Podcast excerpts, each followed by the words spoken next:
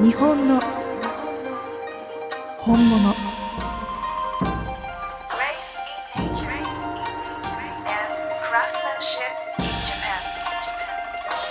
日本物学校。浦浜ありさです。日本の本物。日本物を学び体験する。日本物学校。今回のテーマは味噌です。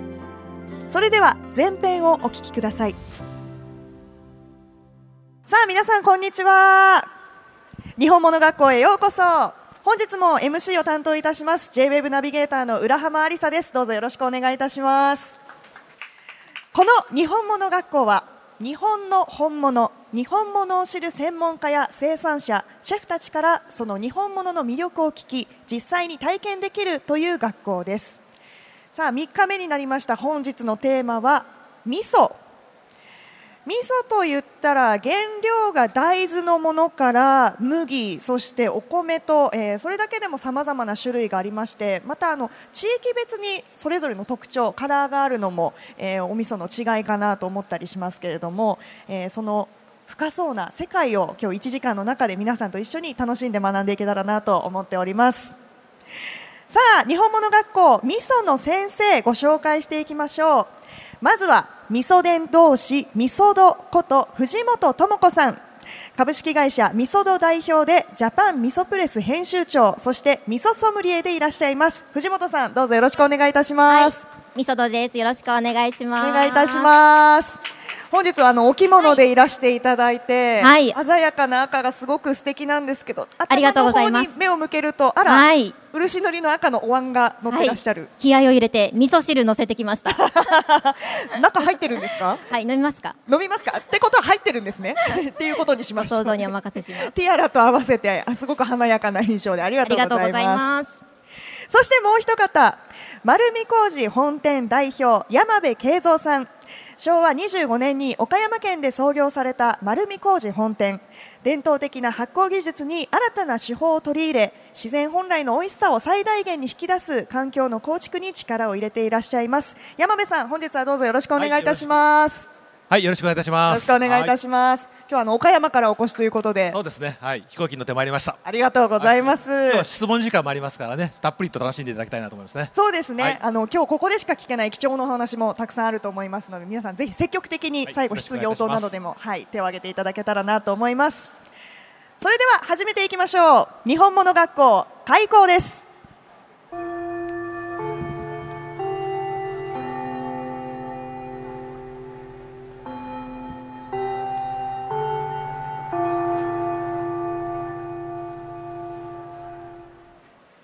ご参加の皆様早速テーブルの前お手元をご覧ください。皆さんの前にはすでに5種類の味噌のテイスティングキットがセットされております。もう今からすぐ味わいたいと思う気持ちは十分にわかるんですけれどもちょっと解説してから皆さんで一緒に、え試食していきたいなと思いますのでしばしお待ちいただければなと思います。まずはこの日本物学校の講師であるお二人と味噌の出会いやつながりについて伺っていけたらなと思っています、えー藤本さん。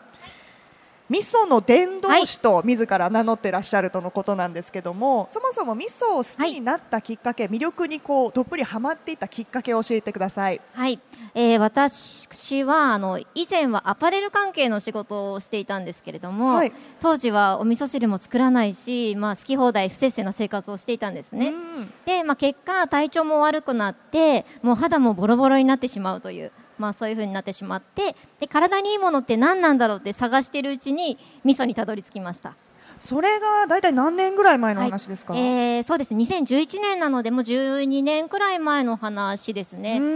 ちょうどですねあの広島大学でお味噌の研究を長年されている、えー渡辺博光先生という方がいらっしゃるんですけれどもその先生にあのお味噌の健康効果などを教えていただきあの毎日味噌汁飲んであのすごいあの体調も良くなりましたし、はい。悩みだった肌荒れも治るというすごいいい効果がたくさん現れて、まあ、これは伝えなきゃいけないなと思って、はい、頭に上乗せました。10年後には気づいたらお椀が乗っていたという感じですね。はい、あの味噌の伝道師とということで具体的にどのような活動をされているのかなというのがあ気になるんですけども、はい、えっとですね、まあこんな格好してますが、あの活動は真面目にやっておりまして、はい。や、真面目ですよ、もちろん。味噌の熱意がすごく伝わるので。伝わってますか？は はい。い、あのまああの最初はもう本当にあの地道な活動からスタートしたんですけども、はい。2016年にあの味噌の専門の PR 会社を立ち上げまして、味噌メーカーさんだったりとか、だしメーカーさん、問屋さんだったり行政の皆様とまあ連携させていただきながらこうイベントを企画したりとか、えープロモーション活動を行ったりとか、はいしてます。なるほど。はい。まあ、あとは先ほどご紹介いただきました味噌プレスというウェブ媒体を運営したりとかはいして、まあ、お味噌の魅力を伝えています。このジャパン味噌プレスというあの、はい。メディアがとても気になるんですけども、具体的には味噌のどういった、あの情報を発信していらっしゃるんですか？はい、えー、ともう味噌ファンのためのもう情報誌で、まあ、あのおすすめの味噌の使い方から倉本さんの、えーご紹介だったりとか、あの新しい味噌の食べ方とか楽しみ方をあのあれこれご紹介をしていますので、はい、もしよかったらネットで見ていただけると嬉しいです。ちょっと発展しますけど、一番最近だと、この味噌の食べ方新しいぞっていう、皆さんが知らないようなで驚くような食べ方って何かありますか？驚くような食べ方。例えば昨日、は昨日だったらテーマがお醤油だったんですけど最近あのバニラアイスクリームにちょっと醤油かけて食べるみたいな意外な組み合わせってあるじゃないですか、はいはい、甘じょっぱい感じで。そうですそうですね、はい、味噌って何か面白い。そうです。ねいやめちゃゃくちゃあるんですけれども、まあ、あの身近なところでいうと味噌汁、まあ、あの一般的にはあの豆腐とかネギとかわかめとか、まあ、そういったものを具材にされる方が多いと思うんですけども本当に何でも合うんですよ。はい。まあ例えばあの前の日のあの前の晩のあの余ったおかずとか例えば唐揚げとか餃子とかシューマイとか。入れちゃってもめちゃめちゃ美味しいですよね。唐揚げ味噌汁に入れるんです入れちゃうんですよ。もう本当にあのちょっと油のコクも加わってもうおかず味噌汁みたいになるので、はい。まあ、あんまりやらないと思うんですけど合わない食材がないぐらい本当味噌汁って万能なので、まあ、ぜひ常識にとらわれずですねいろんな味わいとか具材とか使っていただきたいですね。面白い。餃子はもう全く今はい想像がついてないので、頭の中で。はいありがとうございます。これからあのここからね授業として味噌の知識深めていくのにすごいもう期待値が高まりました今藤本さんのお話で。ありがとうございます。はい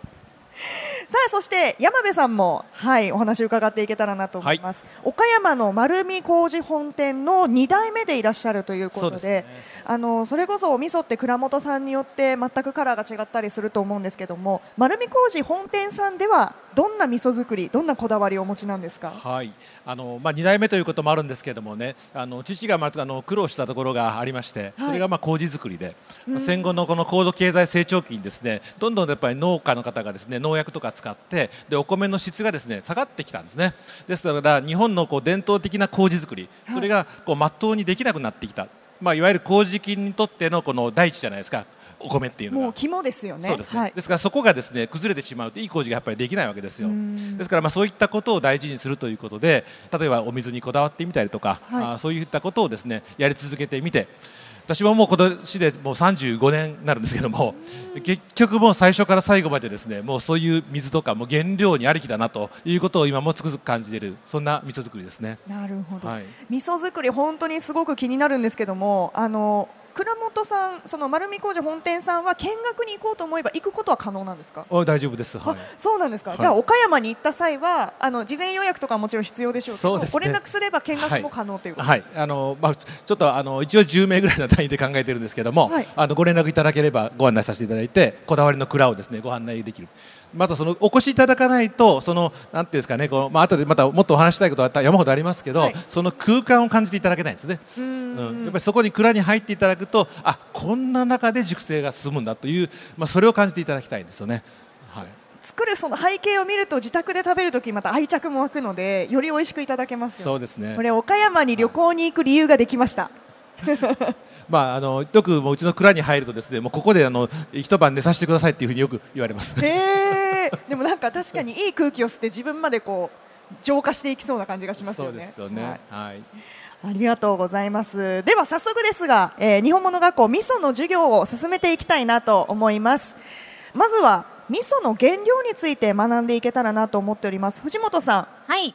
えっ、と原料によってそれぞれ味噌というものはカテゴリー分けされるんですよね。そうですね、はい。あの本当にお味噌って全国津々浦々さまざまな種類が作られてましてあのまず分かりやすい原料の麹の違いからご説明をさせていただきたいと、はいはい。思います。お味噌の原料は、えー大豆、麹、食塩と、まあ、基本的にはこちらで、まあ、非常にシンプルなものなんですけども三つで構成されてるってことそうです、は。はい。いでこの麹を何で作るかによってお味噌の種類が変わってきます、えー米麹を使うと米味噌。うん。麦麹を使うと麦味噌。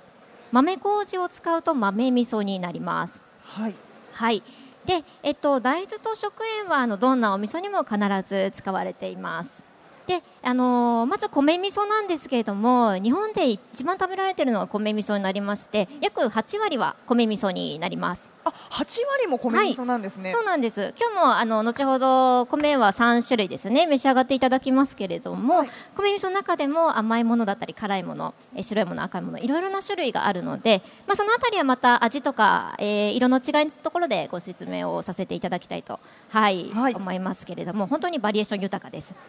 で続きまして麦味噌なんですけれども、えー麦味噌はですね大豆麦こ麦、えー食塩から作られます、えー特にあの九州地方だったり四国中国の一部また北関東の方でも作られているお味噌になりますはい。で、まあ、全体のシェアでいうと5%ぐらいしかないのであんまり馴染みのない方も多いかなと思うんですけれどもまた米味噌とは全然違った味わいでですね麦麹の香りだったりとか甘みとかとても特徴的であの普段のお味噌とまた全然違う味わいが楽しめると思いますので結構ハマる方多いです。はい今日あのこの後食べ比べしていただくとよりわかるかなという感じ。そうですね、はい、ぜひあの味の違いを、はいはい感じていただければと思います。はい。で続いて豆味噌なんですけれども豆味噌はですね大豆と食塩のみで作られているお味噌で、えー米味噌とか麦味噌とはちょっと違った作り方をします。蒸した大豆をですねそれを麹にして仕込みますので、まあ、ちょっと独特な作り方をしています。はい、あの色の濃いお味噌があると思うんですけどもあの有名なのは八丁味噌です。よくあの名古屋飯で味噌煮込みうどんとか味噌カツのソースとかにかかっているあの色の濃いお味噌ですね、まあ、ちょっと光沢があってあの大豆と食塩ですよね。大豆の旨味がとても強いお味噌になっております。はい、まあ、愛知岐阜三重の3県で大部分が作られています。原料の分類としてはこの三つが主流ということですはい。よね。、この3つが主流で、あともう一つ調合味噌というものがありまして、えっと、これがいわゆる合わせ味噌というものになります。えー例えば米味噌と麦味噌を合わせたり米味噌と豆味噌を合わせたり、まあ、2種類以上合わせたものになりますね、はい。まあ、作り方としてはできたお味噌を合わせる方法だったりとかまたあの仕込みの段階で麹でもうブレンドしてあの仕込むというあのいろいろなあの方法があるみたいなんですけれども、はい、そうですね。まあはい。後でおすすめはですね、あのオリジナル合わせ味噌です。あ、はい。ご家庭でも、はい。ご自分のお好みのお味噌とお味噌はい。を掛け合わせるってこと？そうですね。あのー好きなお味噌をですね合わせていただくと、もちろん単体でもあのとても美味しく作っていらっしゃるんですけれども、はい。合わせることによってまた風味も変わって、なおかつですねちょっとない味を補う感じでですね、こうマイルドになるんですよね。なので、まあ、ちょっと違った甘口のお味噌と辛口のお味噌を合わせたりとか白と赤を合わせたりとか、まあ、ちょっと違った味わいのものを合わせるといい感じにうまくいきます。はい、ぜひオリジナル合わせ味噌やってみてください。しかもいつもと同じはい2種類合わせてもその配分でまたちょっとバランスが変わってきたそうそうですね。本当おっしゃる通りで、ね。まあその時の気分だったりとか、うんはい。まあちょっと汗いっぱいかいたなって言ったけどちょっと赤味噌増やしてみたりとか。そうですね。はい。いろいろ調整はできるかなと思います。えー、自宅でいいケミストリーを自分でこう研究するのが楽しみでそうですすね。ね。あのなのでぜひまあ二三種類ぐらいは常備していただきたいですね。なるほど。さあ今は、えっと、原料でのカテゴリー分けについて藤本さんにご説明いただきましたが山部さん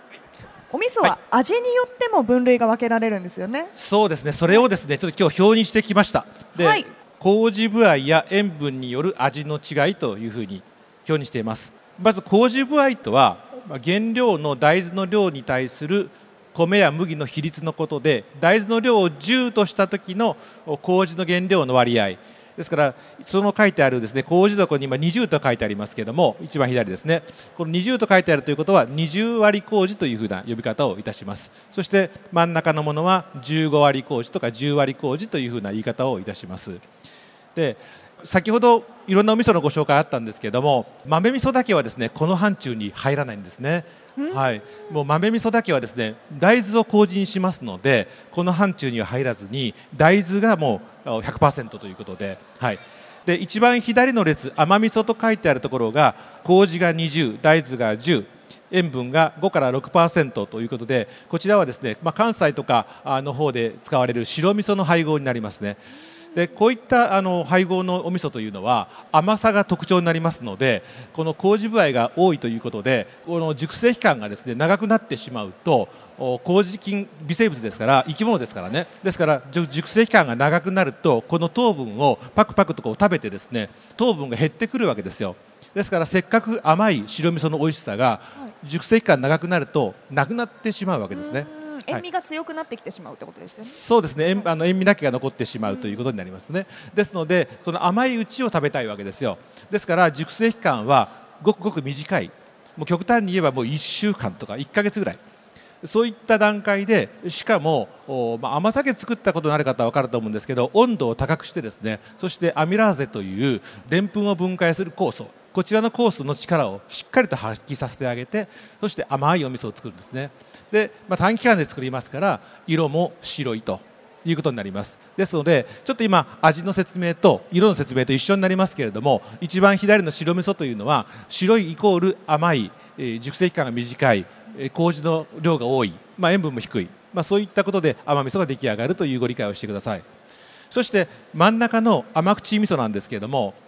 こちらはちょうどまあ中間あたりですね、まあ、皆さんが一般的に使われているお味噌のタイプだと思うんですけれどもこちらは麹部合が15から10、ね。まあ、大体あの大豆に対して同じぐらいの量から少し麹が多いというタイプでして今日も後でテイスティングしていただく分ではこの甘味噌と甘口味噌の違いはご理解いただけると思うんですがこちらはですね塩がまあ10から12%ぐらいでこのくらいになるとですね何ヶ月も置いておいてもお味噌があの傷んでくることがないんですね。大体11%ぐらいから上になると安定していきます。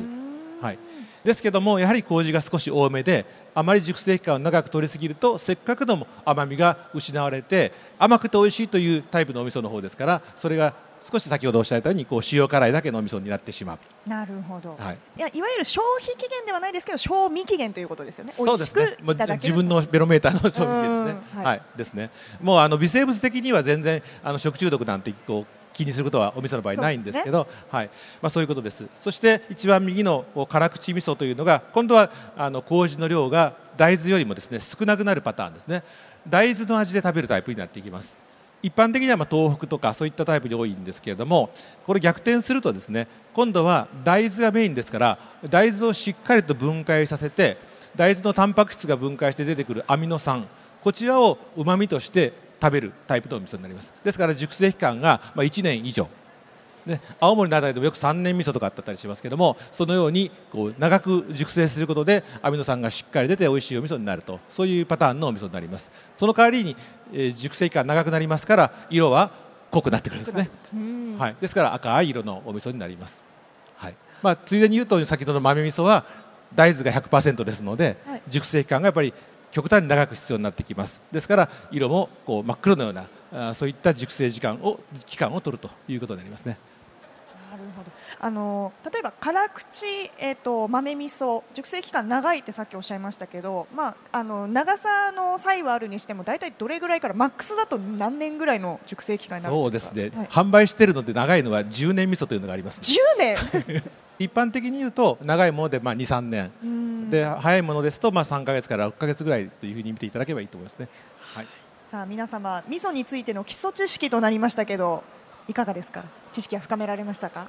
はいうなずいていらっしゃいますね。ありがとうございます。ではあの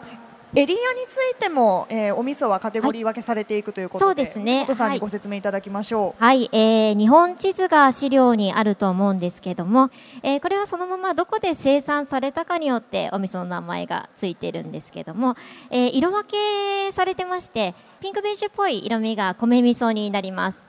えーそして緑が、えー麦味噌。青が豆味噌のエリアになってますので、まあ、あの本当見てわかる通りほぼ米味噌なんですよね。そうですね。はい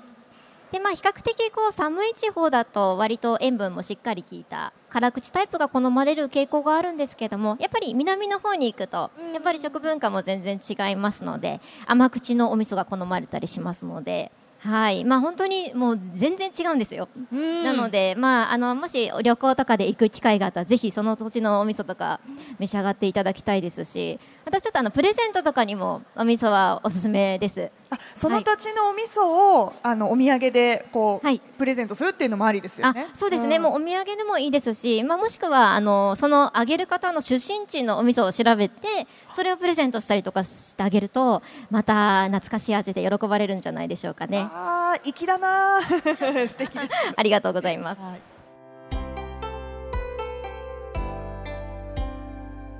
さあ味噌の日本物学校。前編はここまで。この続きは後編をチェックしてくださいね